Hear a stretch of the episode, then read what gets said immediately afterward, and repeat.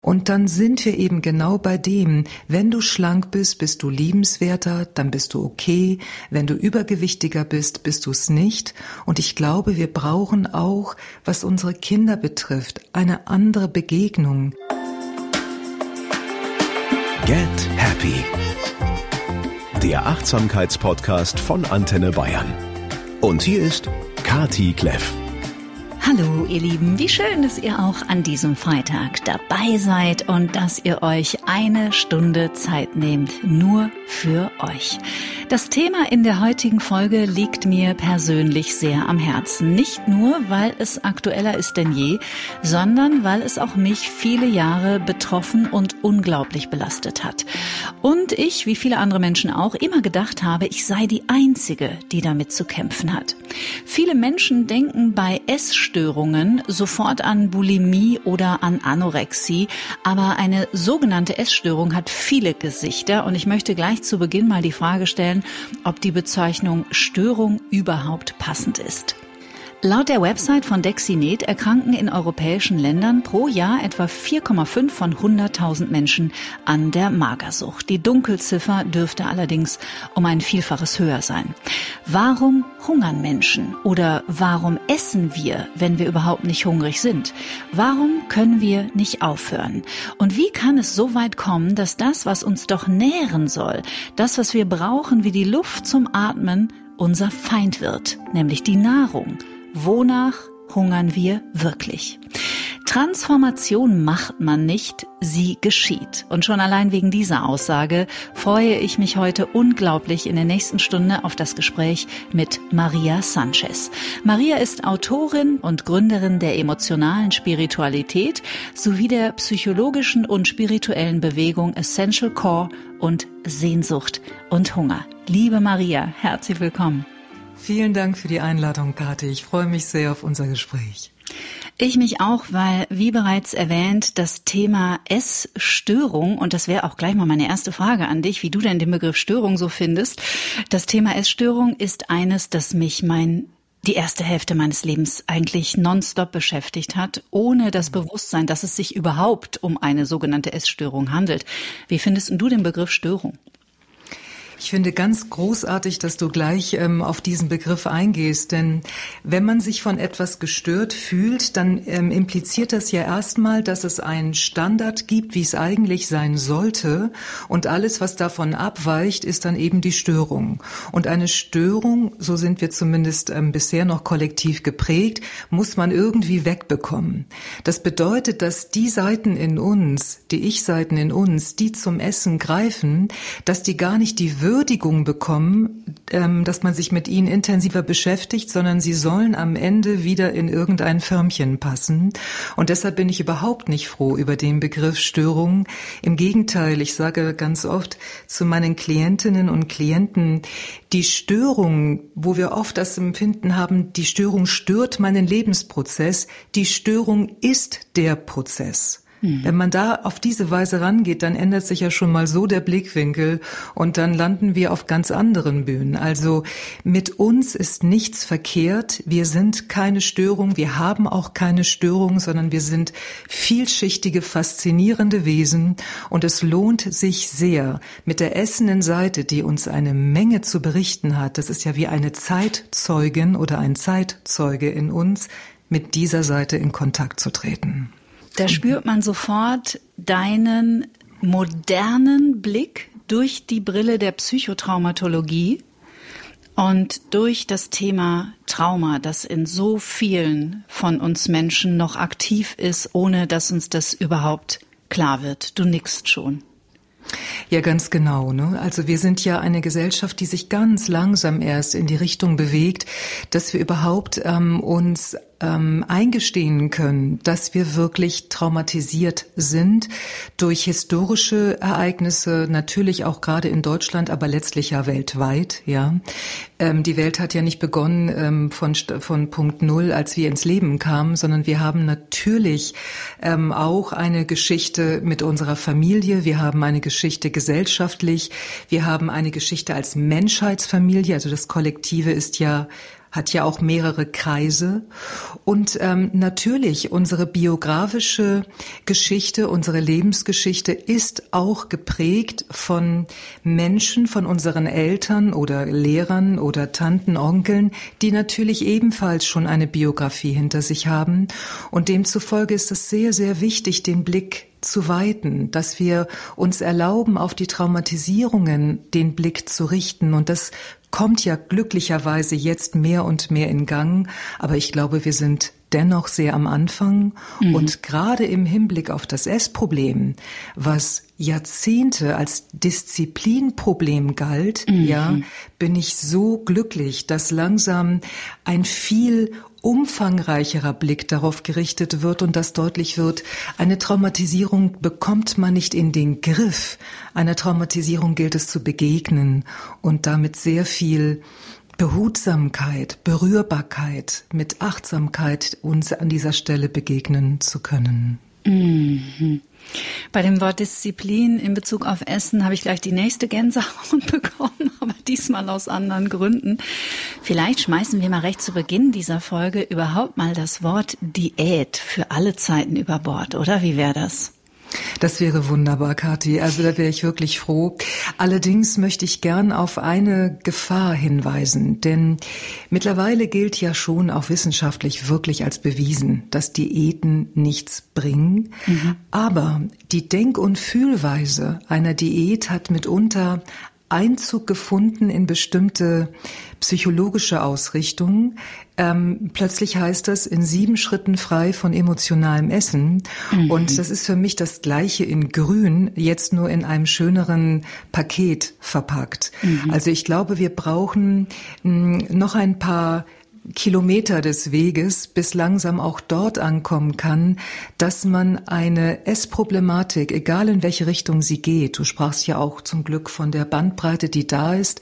Ich habe sogar in meiner ähm, therapeutischen Erfahrung noch zwei weitere ähm, Klassifizierungen äh, mit drin, die, die dünnen Dicken und die Pegelesserinnen. Mhm. Aber das auch bei Anorexie, bei Bulimie oder Binge-Eating oder was immer ist, dann ist es gibt ja auch noch feinere Unterscheidungen innerhalb dieser ähm, Ausrichtung, dass man da wirklich langsam wegkommt von mit Kontrolle könnte Heilung geschehen, mhm. weil Kontrolle hat an der Wurzel immer Angst. Die Wurzel von Kontrolle ist Angst. Und Statt dann zu versuchen, etwas in den Griff zu bekommen, wäre es doch viel schlauer, der Angst erstmal zu begegnen. Das heißt, Pläne zu machen können ja, Ernährungspläne zum Beispiel, können etwas wunderbar Liebevolles sein, für unsere Gesundheit wunderbar. Aber zum Ausstieg aus der Essproblematik halte ich es für kontraproduktiv, weil sie immer noch die Denk- und Fühlweise füttert, im wahrsten Sinne des Wortes. Daumen hoch, wenn du an dem Plan dranbleibst, Daumen runter, wenn nicht. Wir sind noch im Kampf. Mhm. Und Kampf und Freisein von Essen, von dem emotionalen Essproblem so, geht nicht zusammen. Freiheit und Kontrolle ist in meiner, aus meiner Erfahrung, ähm, Erfahrung heraus etwas, was sich ausschließt. Mhm. Ich kenne diesen Teufelskreislauf seit ich elf Jahre alt bin oder wow. da habe ich ihn mhm. kennengelernt. Mhm. Und genau das, was du beschreibst, und das ist ja auch ein wesentlicher Teil deiner Arbeit, ähm, wenn das Mädchen ähm, abgenommen hat, dann waren alle glücklich. Ganz und wenn genau. das Mädchen mhm. aber wieder zunahm, dann waren ja. alle traurig und enttäuscht und verstanden die Welt nicht mehr. Ganz genau. Und die Scham, oder, Kathi? Ja, die Scham, furchtbar. die dann auch, ne? mhm. ne? Und deswegen, mir blutet wirklich das Herz, wenn ich, wenn ich mitbekomme, wenn mir Mütter oder Väter erzählen, dass ihre Kinder, ähm, die zum Beispiel dann einem bestimmten Bild nicht entsprechen, wenn es zum Beispiel um Übergewicht geht, ne? Bei Anorexie gibt's ja auch noch eine große gesundheitliche, wirklich große mhm. Gefahr. Ja. Da muss man noch mal etwas differenzierter schauen. Aber wenn es darum geht, jemand ist übergewichtig, ein Kind ist übergewichtig Und dann wird es zum Arzt geschickt und da muss es sich ausziehen und sich wiegen lassen. Manchmal wird es auch noch verschickt, auf Kur geschickt. Dann mh, mm, bekommt dieses Kind den Stempel auf die Stirn, ja, mit dir stimmt was nicht, ähm, werde bitte wieder anders, werde, werde richtiger. Und dann sind wir eben genau bei dem, wenn du schlank bist, bist du liebenswerter, dann bist du okay. Wenn du übergewichtiger bist, bist du es nicht. Und ich glaube, wir brauchen auch, was unsere Kinder betrifft, eine andere Begegnung, dass nicht das Kind in unsere Welt hineingezogen wird, mhm. so musst du sein, mhm. sondern dass wir in ihre Welt hineinkommen können. Wie mhm. kommt es, dass ein kleiner Mensch ähm, sich das Essen als ein, als ein Freund sucht, um irgendeine Not zu lindern? Statt also rumzuschrauben, lass den Freund fallen, ja, müsste es doch mehr darum gehen, wo ist deine Not?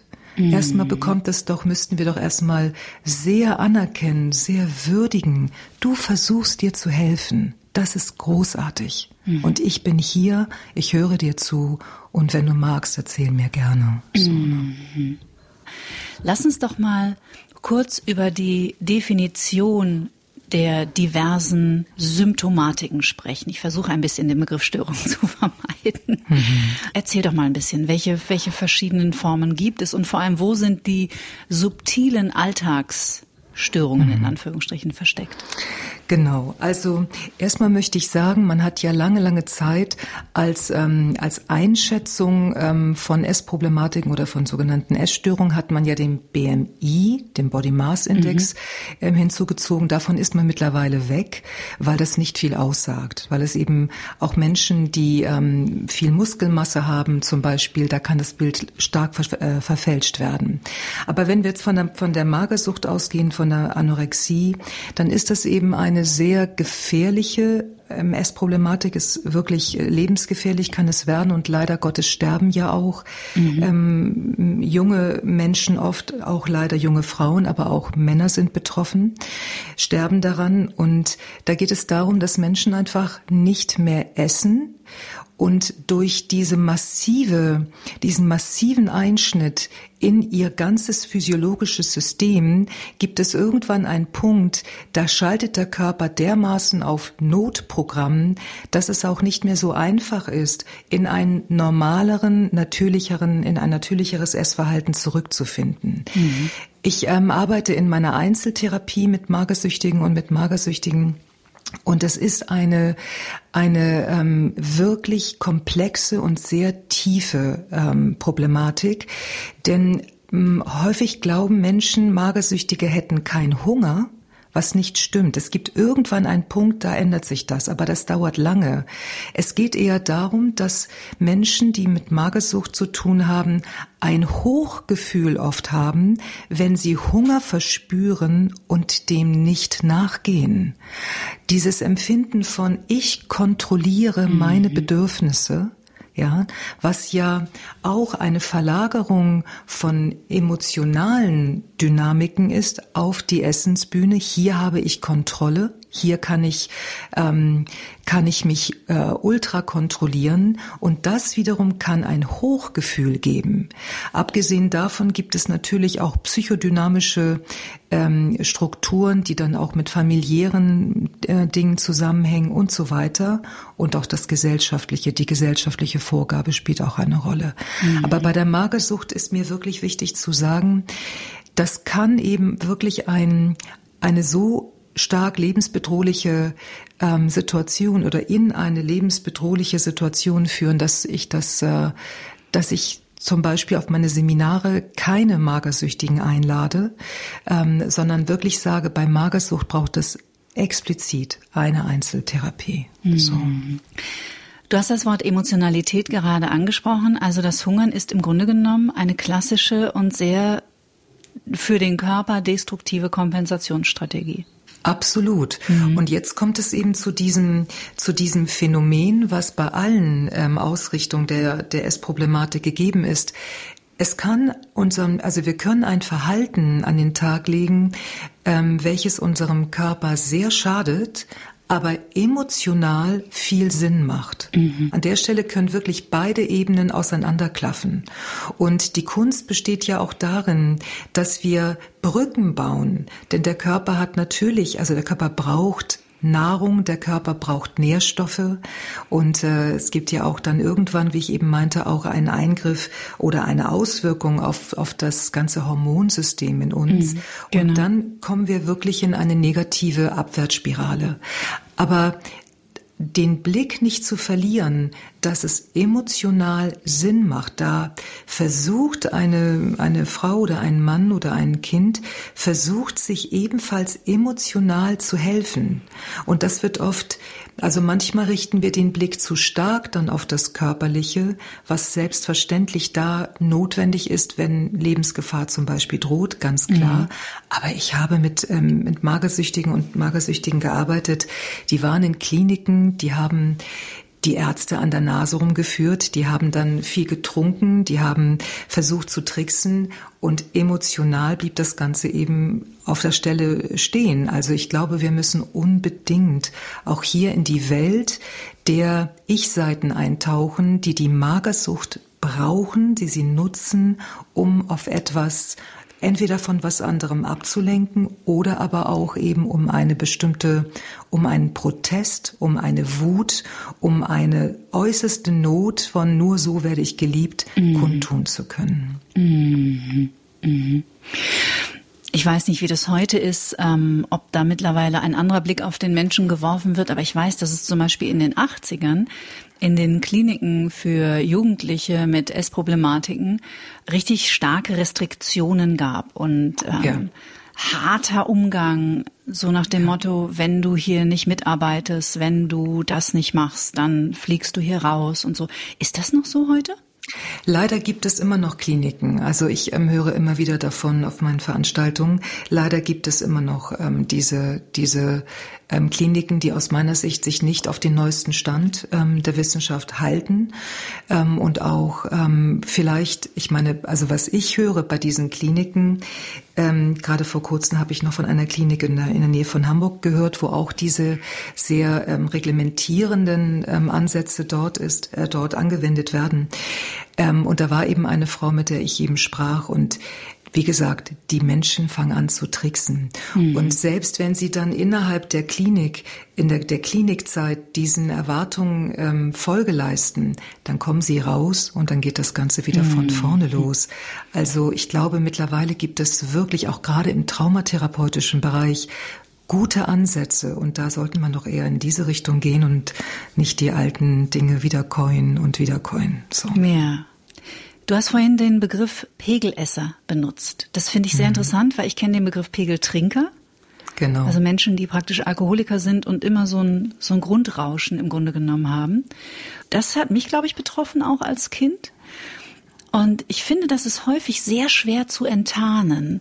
Den Begriff Pegelessen oder Pegelesserin, Pegelesser habe ich irgendwann eingeführt, weil mir erstmal aufgefallen ist, dass es Menschen gibt, ähm, die wenn man sagen würde, hm, warte, bis du hungrig bist und lass uns mal gucken, was dann eigentlich passiert, die dem gar nicht ähm, Folge leisten können.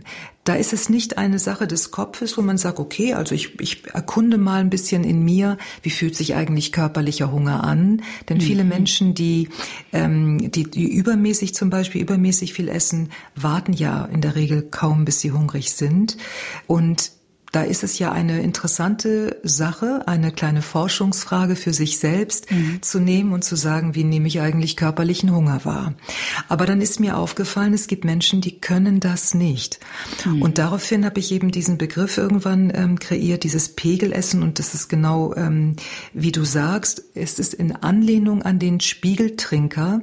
Das heißt, eine bestimmte, beim Alkohol ist es ja ein bestimmter Alkoholgehalt im Blut wird die ganze Zeit aufrechterhalten. Mhm. Und bei den Pegelessern und Pegelesserinnen wird die ganze Zeit ein Sättigungs Gehalt, also ich komme gar nicht in den Bereich des Hungers. Ein Sättigungsbereich wird die ganze Zeit aufrechterhalten. Und man kann es insofern ganz gut herausfinden, Kati, indem mh, hm, vielleicht diejenigen, die uns jetzt zuhören, wenn sie das herausfinden möchten, indem sie sich mal die kleine Aufgabe stellen. Ich warte, bis ich ganz sicher sagen kann, ich habe Hunger. Für manche Menschen, die uns zuhören, die werden vielleicht sagen, es ist doch ganz einfach. Also dann knurrt mein Magen, dann habe ich das Empfinden eines Vakuums im Magen oder ich werde ein bisschen zittrig oder so. Aber es wird andere Menschen geben, die das vielleicht probieren und merken, das kann ich nicht. Ich mhm. muss schon, bevor ich auf einer bestimmten Hungerskala in den Hungergefühl, in das Hungerempfinden komme, ich muss zum Essen greifen. Oder wie ich oft sage, die Essenspille muss eingenommen werden. Mhm. Und in dem Fall, wenn das der Fall ist, dann würde ich sagen, es geht hier um ein um das ähm, Symptom eines des Pegelessens und dann lohnt es sich sehr dahin zu schauen, weil Sonst verstehen wir uns einfach nicht. Und das ist ja eine der größten, schmerzhaftesten Zustände. Wenn wir mhm. nicht verstehen, was mit uns ist, ja, dann glauben wir, es gebe einen Feind in uns, ein Schweinehund oder ja. so, der greift zum Essen. Und ja. das gibt es natürlich nicht. Das ist immer noch die Sichtweise von Kampf, von du bist falsch. In dir ist etwas Böses, sondern in dir ist gar nichts Böses. Pegelessen bedeutet, meiner Erfahrung nach, das sind Menschen, wenn sie in Kontakt mit Hunger kommen, mit einem Bedürfnis, welches der Körper hat, dass dann ein eigener Trigger ausgelöst wird, dass nämlich emotionale Bedürfnisse, wo es sehr starke Verletzungen gab, dass die nicht erfüllt wurden, dass es eine Kopplung gibt. Und dieses nicht aushalten können, bedürftig zu sein, wird quasi vorher durch die Essens Pille, die ich einnehme, immer wieder verhindert, dass ich überhaupt in Kontakt damit komme. Mhm. Ich muss mich auf einer bestimmten Ebene die ganze Zeit abdämpfen. Nur so kann ich meinen Alltag leben. Bisher mhm. zumindest. Es ist so interessant, wie ähm, gerade bei den eigenen Themen, auch das mal eine Einladung an euch, ihr Lieben. Wir haben ja vor zwei Wochen schon mit Dr. Oliver Diersen viel über Trauma gesprochen. Ähm, einfach auch mal beim Podcast hören, beobachten merkt ihr gerade, ihr würdet gerne abschalten oder werdet ihr unruhig oder ist plötzlich ein Blackout da oder so. Es ist wirklich, wirklich spannend, wie auch mein Nervensystem immer noch auf dieses Thema reagiert, obwohl das so mhm. viele Jahrzehnte her ist, ne? Ja, weil Trauma kennt ja keine chronologische Zeit. Ne? Genau. So, ähm, ich möchte aber auch ähm, gerne noch anmerken, also Trauma ist ja im Augenblick ein ganz großes Thema, so ganz, also oder wird immer größer, zum Glück, wie wir ja auch eingangs ähm, erwähnt hatten. Aber nicht ich immer glaube, korrekt behandelt, ne? Ganz genau, nicht immer korrekt ja. behandelt. Und ich würde aber auch gerne ähm, sehr respektvoll ein kleines Fragezeichen setzen, weil im Augenblick wird Trauma sehr stark in Verbindung mit dem Nervensystem gesehen. Mhm. Und ich, ähm, ich glaube, wenn, wenn wir das auf eine Weise betrachten, dass nur über das Nervensystem eine Besserung, eine, ein Heilungsweg gegangen werden kann, dann glaube ich, landen wir, laufen wir Gefahr, schnell in der, auf der Straße zu landen, wo es wieder um Kontrolle geht, mhm. weil Regulation ist nicht zwangsläufig Begegnung. Mhm. Und ich glaube, man kann auch, wenn etwas aufkommt, immer sofort in die Regulation gehen. Mhm. Und ich finde sehr wichtig, regulieren zu können. Das ist, wir müssen uns sichern können. Mhm. Aber es, meine Erfahrung ist auch, für manche inneren Prozesse, Wutprozesse zum Beispiel auch, oh, ja.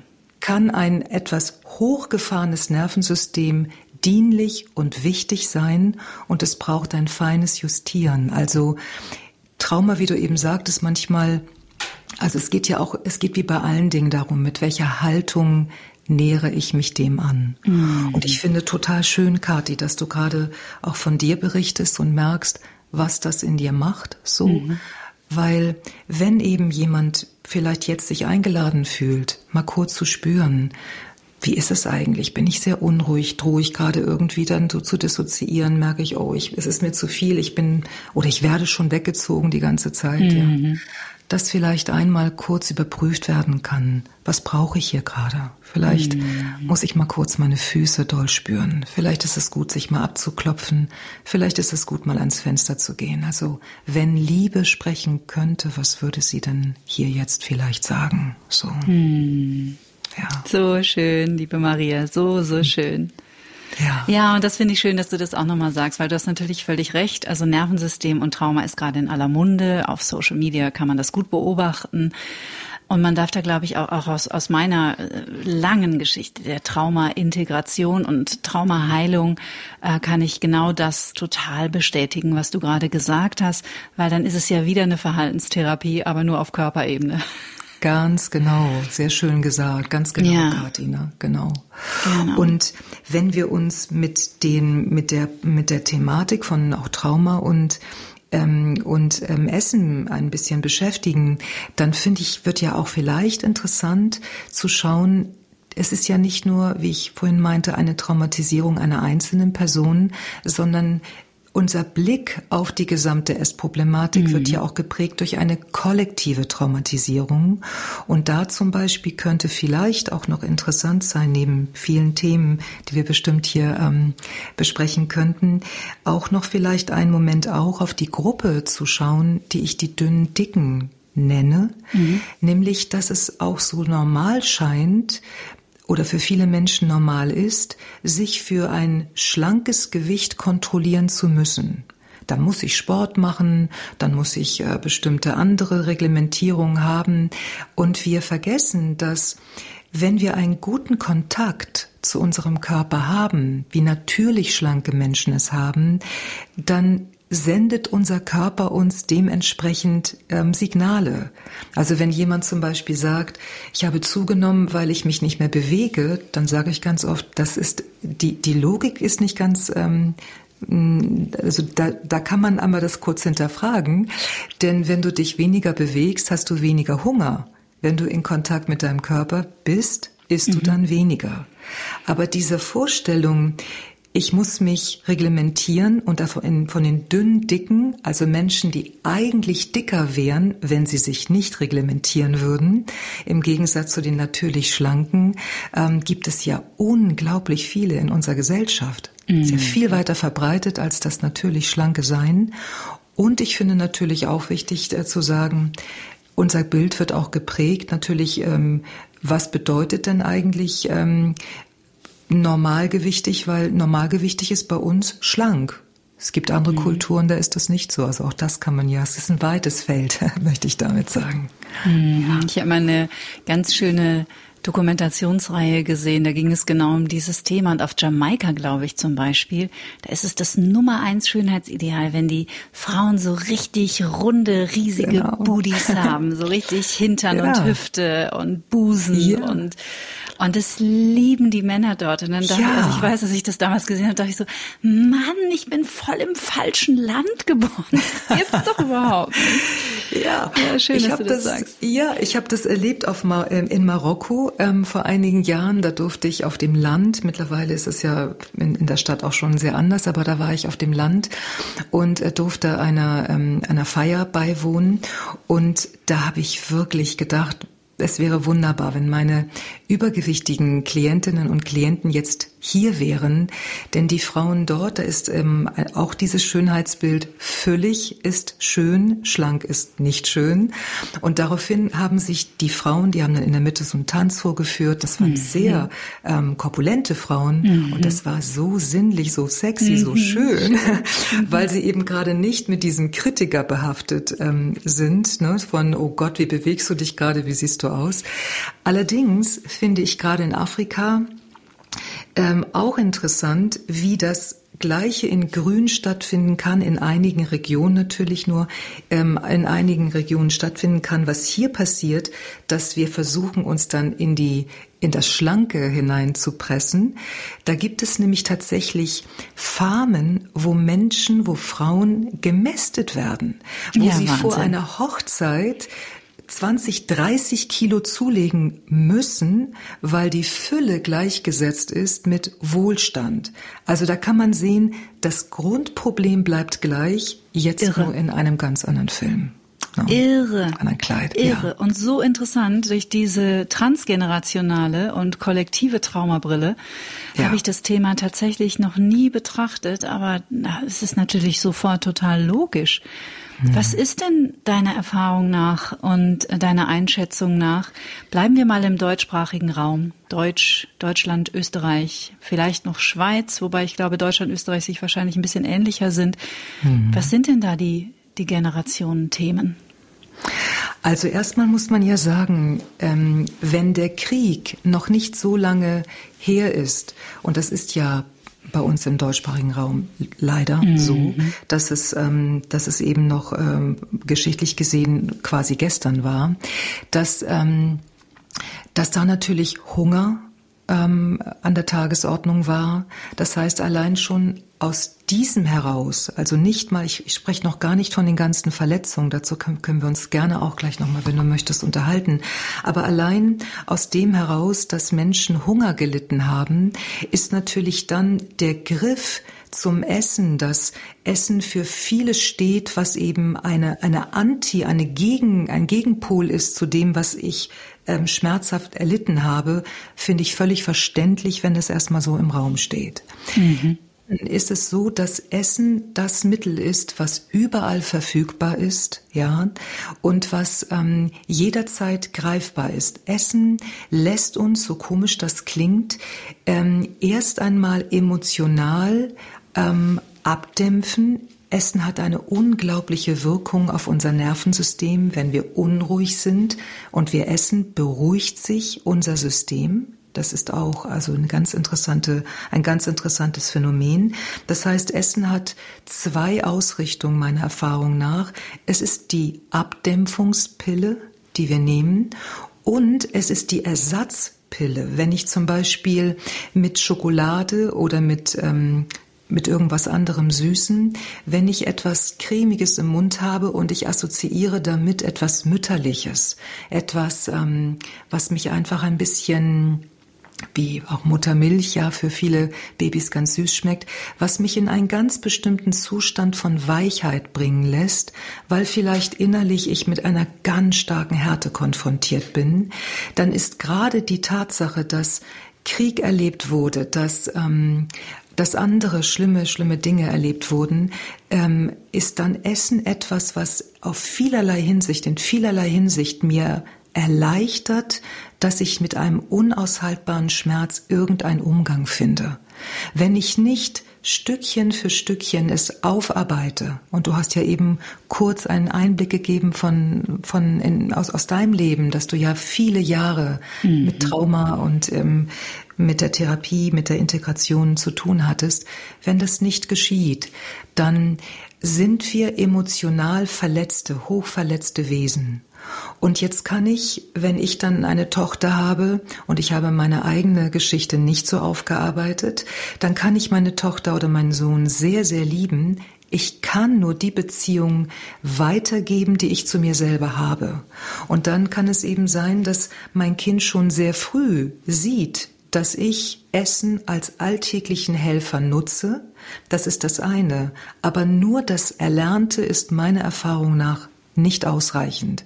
Ja, weil das könnten wir wieder schnell umtrainieren, umlernen, sondern viel schlimmer ist, wenn ich sehe, meine Mutter greift oder mein Vater greift zum Essen, wenn sie traurig ist, dann ist ja die Verletzung, die ich habe, dass mir für meine Traurigkeit niemand einen Landeplatz geben kann. Mhm. Ich bin Mutterseelen allein. Mhm. Manchmal fühlen wir uns auch Gott verlassen. Also einfach eine große Form der Unverbundenheit. Und wenn ich dann, wie ich eben beobachte, meine Mutter greift zum Essen und dann greife ich auch zum Essen und ich merke, wow, also das, das ist ja eine Linderung dann adaptiere ich das, aber es ist nicht nur ein, ein Verhalten, es ist eine tiefe Verwundung. Mhm. Wir haben kein Landeplatz für für unser Sein, für die Vielfältigkeit unseres Seins. Mhm. Und wir kommen eben aus diesen historisch hochverletzten Situationen. Und ich glaube auch, es ist auch ein, es ist der größte Liebesdienst, glaube ich, von Eltern, wenn sie sich sich selbst zuwenden, der größte Liebesdienst gegenüber ihren Kindern. Und es ist ein großer Liebesdienst, wenn ich mich mir selbst zuwende als Kind, also als erwachsene Person und ich ähm, wende mich mir zu, dann sorge ich ja auch transgenerativ die Linie, in der ich stehe, und damit natürlich auch gesellschaftlich. Ich sorge dafür, dass ein emotionales Reifen sich vollziehen kann. Mhm. Ich sorge dafür auf einer Ebene, dass ich ähm, dass verletzte Seiten, die vielleicht seit Jahrzehnten nicht gehört wurden, nicht gefühlt wurden, die keinen Landeplatz haben, dass langsam sie einen Landeplatz bekommen dürfen in mir und damit eben tue ich auch etwas gleichzeitig für das ähm, weitere Feld. So. Es endet mit mir. Ganz genau, ganz mhm. genau, schön gesagt, ja, ganz genau. Ich verlinke in den Show Notes natürlich neben deiner Arbeit, liebe Maria, auch nochmal die Folge zur Epigenetik mit Dr. Manuel Burzler, weil da sind wir natürlich auch genau im Thema der transgenerationalen Traumatisierungen. Schön. Genau, ja, genau. Die wir Ganz halt einfach alle in unseren Zellen tragen, ne?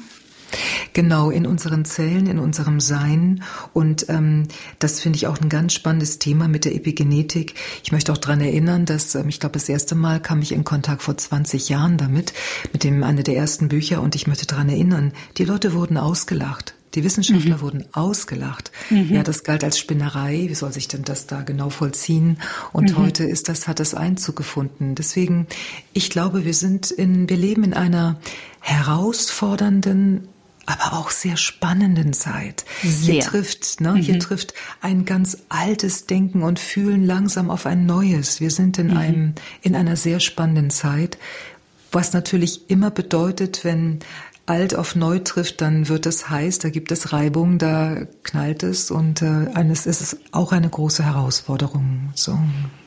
Und was für ein Geschenk, dass wir ausgerechnet in dieser Zeit Gespräche wie dieses führen können. Ja. Und genau. dank der grandiosen Erfindungen des Internets und der Podcasts und was es nicht alles gibt, genau. so viele tausend Menschen ja. erreichen können in nur einer Stunde und so viel wertvolles Wissen in die Welt tragen, um dann unseren Teil wiederum beizutragen Ganz zur genau. Heilung des Kollektivs. Sehr schön gesagt. Ja, das ja, stimmt. Super Absolut, schön. Kathi. Das stimmt. Super schön. Mhm. In uns gibt es Anteile, die haben Hunger und mhm. die möchten nach Hause. Magst du uns ein bisschen was über den Blick auf die Anteilearbeit, auch in der Traumaarbeit, ein bisschen was erzählen? Ja, genau, sehr gerne. Also ich hm, habe ja vorhin schon kurz erwähnt, ähm, aus meiner Sicht ist es so, so wichtig, dass wir an der an, äh, mit der Annäherung an uns selbst, dass wir sehr achtsam sind, mit welcher Haltung wir überhaupt uns diesen Seiten in uns annähern.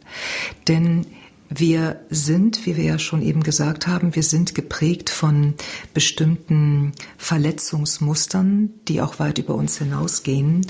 Und wir sind aus meiner Sicht manchmal noch ein bisschen blind dafür, das meine ich auch ganz respektvoll, blind dafür, dass wir Liebe auch instrumentalisieren. Wenn ich zum Beispiel der essenden Seite in mir, wenn ich sage, ich beschäftige mich mit dir, ich mache innere Kindarbeit, ich mache ähm, Anteilarbeit, alles das, aber am Ende musst du sein, wie ich dich haben möchte, nämlich mhm. schlank, dann wiederholen wir die Gewalt wir wollen es nicht, aber wir, wir wiederholen die Gewalt unserer Kindheit, ähm, wo die Überschrift hieß, sei anders, sei so, wie ich dich haben möchte.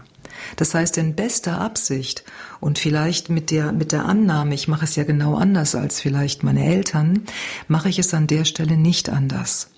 Und jetzt kann man natürlich denken, ja, Moment, ich kann ja nicht äh, die Essende einfach in mir weiter essen lassen immer. Ich, ich leide ja, es geht mir nicht gut.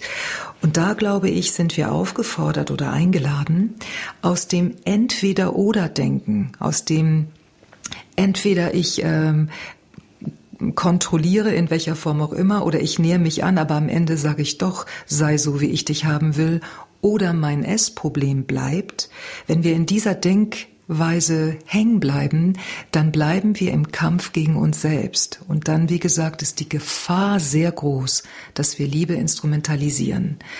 Was ist, glaube ich, noch, ähm, wo es sehr lohnenswert sein kann, den Blick zu öffnen, ist, dass wir in ein Und-Universum kommen. Mhm. Es geht nicht um Nichtessen und es geht nicht um Essen. Es geht um den dritten Weg, der dazwischen ist. Es geht um die Begegnung mit den Seiten in mir, die essen. Und ich sage jetzt vielleicht etwas, was, ähm, was vielleicht etwas ähm, ungewöhnlich klingen könnte, aber ich meine es ganz unterstützend. Ich glaube, dass Menschen, die beginnen, die essenden Seiten in sich kennenzulernen, am Anfang noch gar nicht eine Instanz in sich haben, eine Position haben, mit der sie überhaupt in Anführungszeichen neutral auf sich schauen können. Ja. Nur so. Das glaube ich das auch. heißt, es beginnt überhaupt erstmal damit, dass ich mir zugestehen darf, ich will die Seite nicht haben. Wenn eine Fee käme und würde sagen, ich schenke dir noch einmal einen Körper, möchtest du ihn so wie du jetzt hast oder möchtest du ihn schlank, werden doch fast alle Menschen sagen, bitte gib ihn mir schlank, mhm. ja. Und wenn wir das nicht verteufeln, wenn wir sagen, okay, von wo aus startest du authentischerweise, dann ist vielleicht die Seite in mir, die sagt, ich will es nicht haben, mein Ausgangspunkt. Und jetzt kommt das Verrückte oder das Interessante. Ich beginne also gar nicht in Kontakt mit der essenden Seite am Anfang zu gehen, sondern mit der Seite in mir, die ein Problem mit der essenden Seite hat. Ja, genau. noch einmal weiter raus, mhm. weil sonst hole ich mich nicht ab, wo ich wirklich stehe, weißt du. Mhm. Dann instrumentalisieren wir, wie gesagt, Liebe, geben die Botschaft von unserer Kindheit weiter, sei anders und wundern uns, wieso verändert sich so vieles Tolles in meinem Leben durch durch tolle hm, Selbsterfahrung oder therapeutische Dinge, die ich tue, aber mein Essproblem bleibt immer gleich. Ja. Und ich habe sogar die Erfahrung gemacht, übrigens auch mit Klienten, dass also innere Kindarbeit ist ja ein ein ja, eine wunderbare Angelegenheit, aber sehr viel komplexer und auch sehr viel herausfordernder, als man sich das so vorstellt. Da reicht in der Allerdings. Regel nach meiner Erfahrung nicht, ein Buch zu lesen. Ja. Die meisten Menschen wollen ja mit diesen Anteilen auch überhaupt nicht in Kontakt kommen, weil die natürlich auch den Schmerz tragen. Ganz und das genau. ist ja genau. genau das, wo wir nicht wieder hinwollen. Ganz genau, Kathi. Und deshalb ist es so wichtig, mit dem zu starten, wo wir wirklich authentischerweise stehen. Und das wäre eben zum Beispiel, ich will diesen Schmerz nicht fühlen. Mhm. Ich will das nicht. Ja, ja, es gibt ja einmal auch eine Ausrichtung, die, die äh, sagt, äh, oder es gibt eine ganz große Ausrichtung in der Psychologie, die sagt, beschäftige dich lieber gar nicht mit der Vergangenheit, wühl nicht da so in der Vergangenheit rum. Und das, da, da wird ja völlig ignoriert, dass der bewusste Anteil oder die Bewusstheit, die wir haben, ist die Spitze des Eisberges. Ne? Also mhm. uns lenkt was ganz anderes im Untergrund. Zu, auf der obersten Ebene zu sagen, ich beschäftige mich nicht damit, ähm, kann ich zwar sagen, aber es beschäftigt sich dann weiterhin mit mir. So, deswegen bringt das nicht viel. Und ich finde es so verständlich, wenn jemand durch die Hölle gegangen ist, dass man dann sagt, in die Hölle gehe ich nicht zurück. Mhm. Weil ja die, die bisherige Erfahrung nur eine zum Beispiel kindliche ist, wenn wir jetzt von der Kindheitsprägung ausgehen, eine kindliche ist und da ist natürlich überhaupt nicht auf dem Bewusstseinsradar, dass es ja nicht darum geht, den Schmerz eins zu eins wie damals nochmal zu erleben. Das hat ja mit Heilung nichts zu tun, mhm. sondern es braucht dann ja ganz andere Schritte aber uns abholen zu dürfen, wo wir stehen, nicht wo wir stehen sollten, damit wir irgendwie heilen können, erleuchtet werden, keine Ahnung, sondern wirklich zu sagen, ich will es nicht, ich will diesen Schmerz nicht. Und dann zu bemerken, ja, erzähl mir mehr, liebe Ich-Seite, erzähl mir alles, warum du das nicht möchtest. Das ist doch auch eine ganz wertvolle Zeitzeugin, ein ganz wertvoller Zeitzeuge, mit dem ich behutsam in Kontakt treten darf. Mhm. So. Und behutsam ist wirklich das Zauberwort. Absolut. No. Ja. Es braucht für Heilung eine Berührbarkeit und Berührbarkeit braucht sehr viel Behutsamkeit. So. Das kleine dicke Mädchen in mir, das ich heute auf Fotos sehe und dessen Charme ich heute immer noch ab und zu fühlen kann, natürlich. Ja. Die Erinnerung ist im System und gehört zu mir, so wie alles andere. Aber manchmal zum Beispiel, ich war nie auf süß programmiert, sondern immer auf salzig, fettig und salzig. Ich habe die absurdesten Dinge in mich hineingeschaufelt. Und mit diesem kleinen dicken Mädchen in mir in Kontakt zu kommen, war nicht angenehm. Weil das ja auch, und das kannst du als Traumatherapeutin sicherlich in deinen eigenen Worten nochmal wunderbar erklären, weil es ja nicht nur ist, nicht in den Schmerz zu wollen, sondern ja auch noch dann irgendwann die Traurigkeit darüber anzuerkennen, wie ich über dieses Mädchen gedacht habe. Also du hast Scham spielt eine große Rolle, Ekel spielt eine Riesenrolle bei diesem Absolut. Thema. Mhm, und wenn dir dann so bewusst wird, krass, aber sie war ja und ist ja ein Teil von mir und ich habe diesen Anteil so verachtet und mich so vor ihm geekelt, dann ist man darüber erstmal wieder traurig. Weißt, es ist so, hm. es ist so komplex. Es ist genau, es ist komplex, es ist vielschichtig und es beleidigt wirklich die Weite unseres Menschseins, wenn ja. wir glauben, das könnte man mal eben mit äh, vier Schritten irgendwie lösen. Ja, das ist, äh, das geht natürlich gar nicht. Es ist eine, eine komplexe Sache. Es ist eine vielschichtige Sache. Aber was ja auch dazu gehört, ist doch auch dabei, wenn wir merken, Oha, ich habe mich ähm, jahrelang so schlecht behandelt. Ich habe die essende Seite in mir. Ich habe ihr, ich habe ihr auch Gewalt ähm, mhm. zugefügt, ja, indem mhm. ich sie immer wieder ins Abseits geschossen habe oder mit ihr nicht zu tun haben wollte. Wenn ich aber dann mit der Seite gehe, die das eben, die das gar nicht konnte, die sie, diese Annäherung gar nicht konnte, da begegnet ja ein Kind, ein verletztes Kind, einem anderen verletzten genau. Kind. Ne? Mhm. Da sind ja, das ist ja kein Erwachsene im Raum. Wenn das langsam dann weiter erkundet wird, dann hast du bestimmt auch die Erfahrung gemacht, Kati, dass ähm, da beginnt ja eine ein Mitgefühl für sich selbst, mhm. was so was deshalb auch so eine große nährende Kraft hat, weil es nicht gekoppelt ist an ein sich gut fühlen. Genau. Ich kann eine tiefe Trauer in mir haben. Ich kann um mich selbst weinen. Ich kann darum weinen, dass ich mir so lange Zeit Gewalt auch selbst angetan habe. Und ich kann weinen und spüren, dieses Weinen ist so heilsam. Mhm. Es öffnet mein Herz. Ich werde, wie ich eben meinte, berührbar. Ne?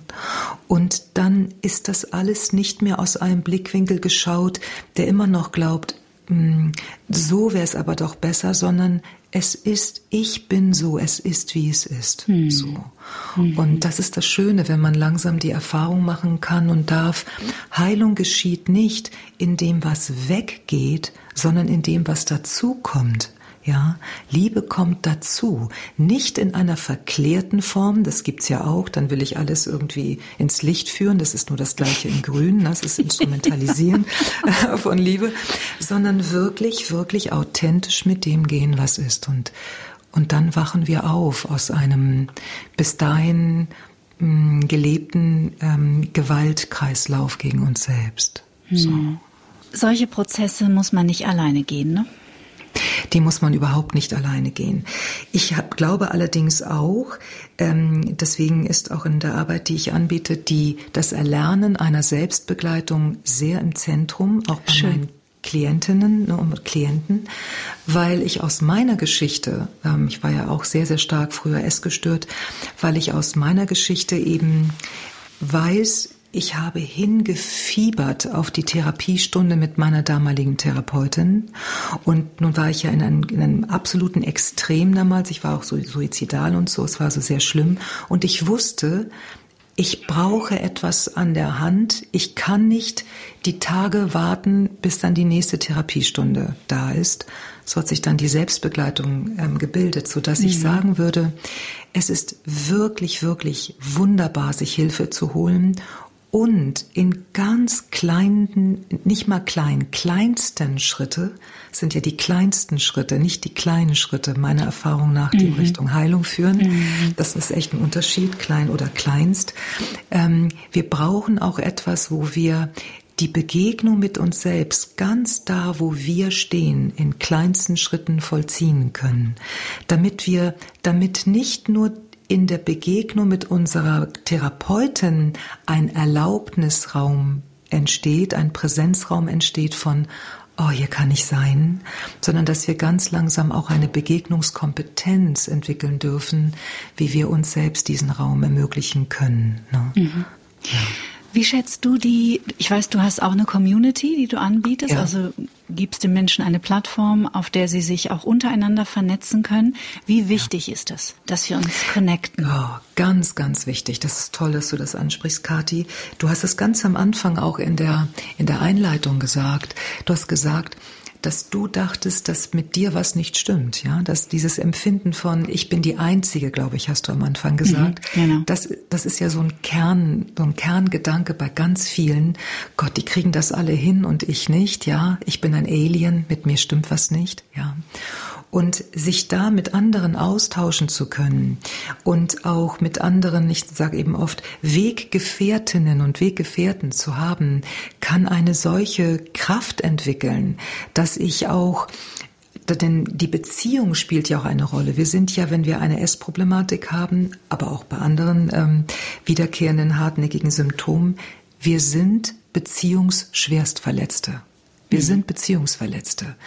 Und eines der größten Probleme, finde ich, ist, dass viele Menschen nicht mal wissen, dass sie es sind.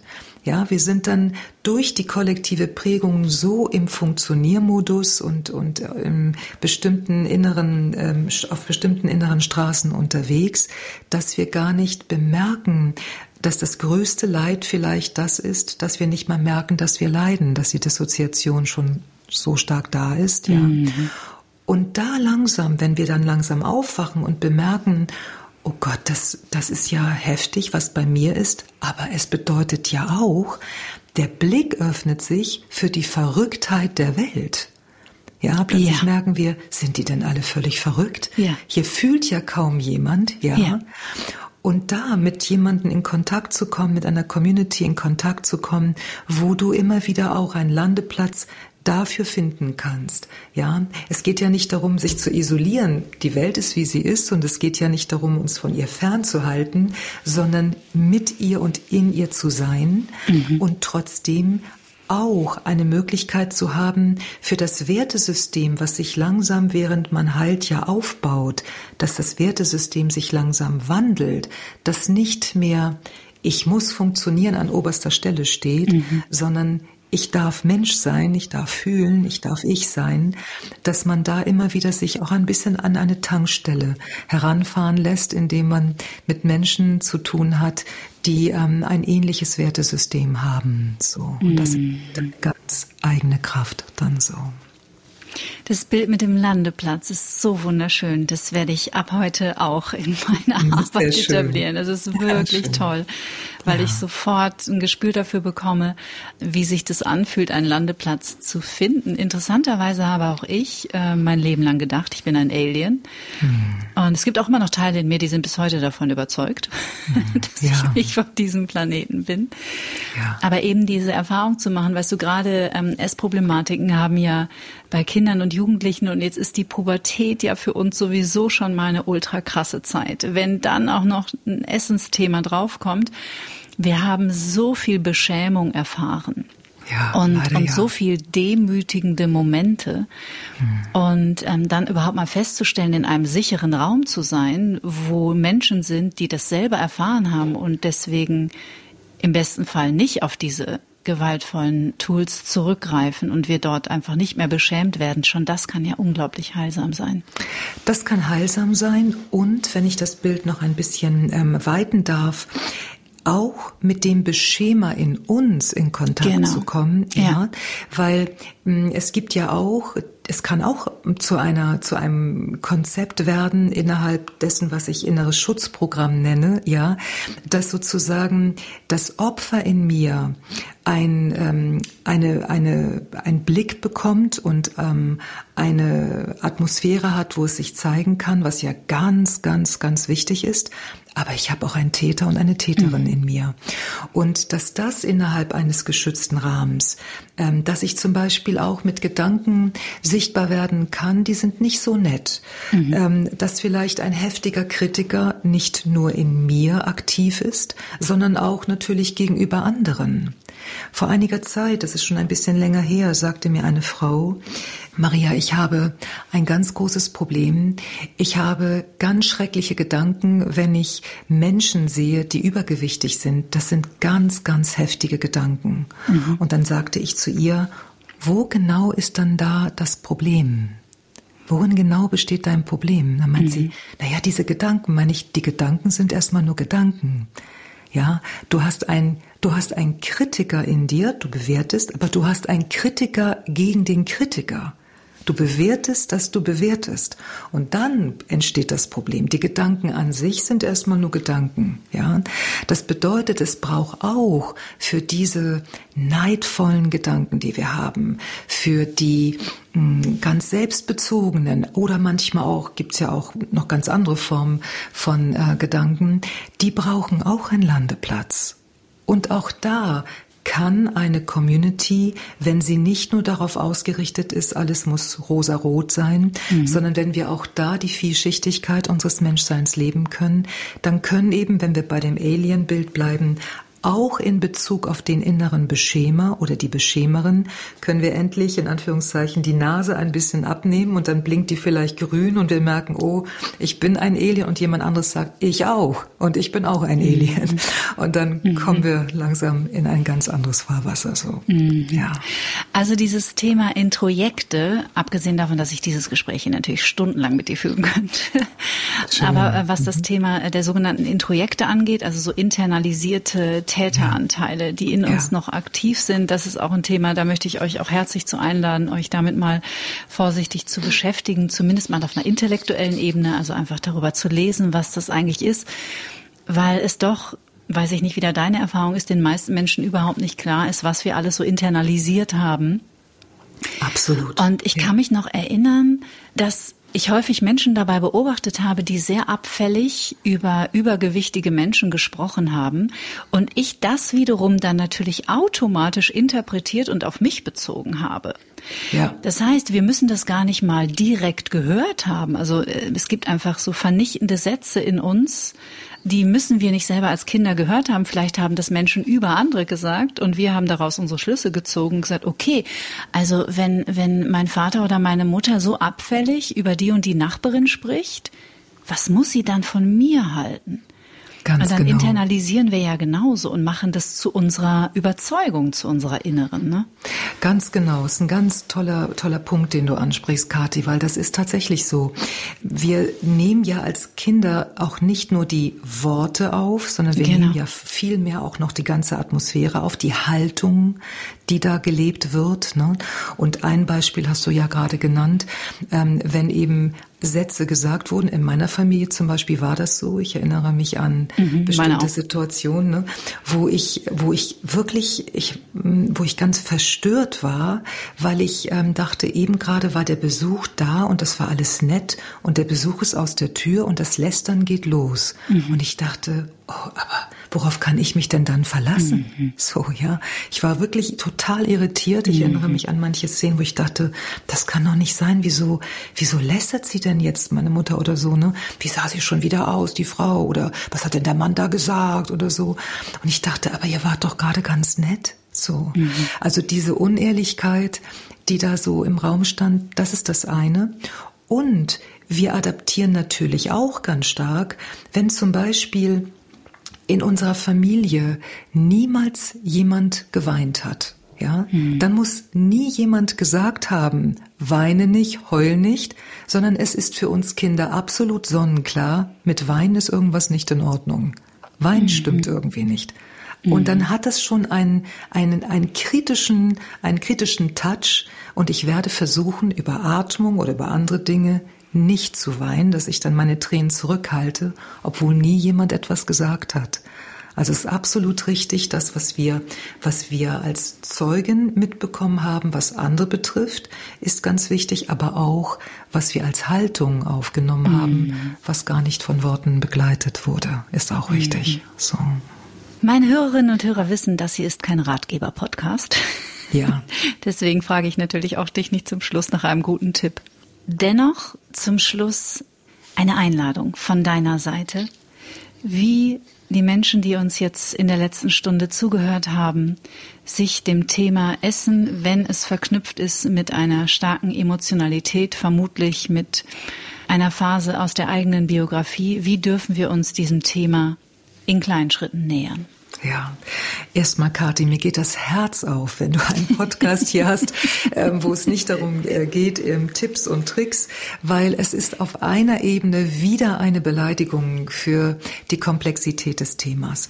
Und es ist eben, muss überhaupt kein Entweder-Oder sein. Und es ist total gut und richtig und wichtig, dass Menschen ähm, etwas an die Hand bekommen. Und mhm. ich glaube, der Unterschied liegt einfach darin, das eine ist wirklich eine Einladung zu forschen, und eben nicht, wie kann ich schnell die Lösung finden, denn dann wäre es eher eine Dressur. Ne? Also eine mhm. Forschungsreise muss ja ein offenes Ende haben, da, sonst wäre es ja keine Forschungsreise.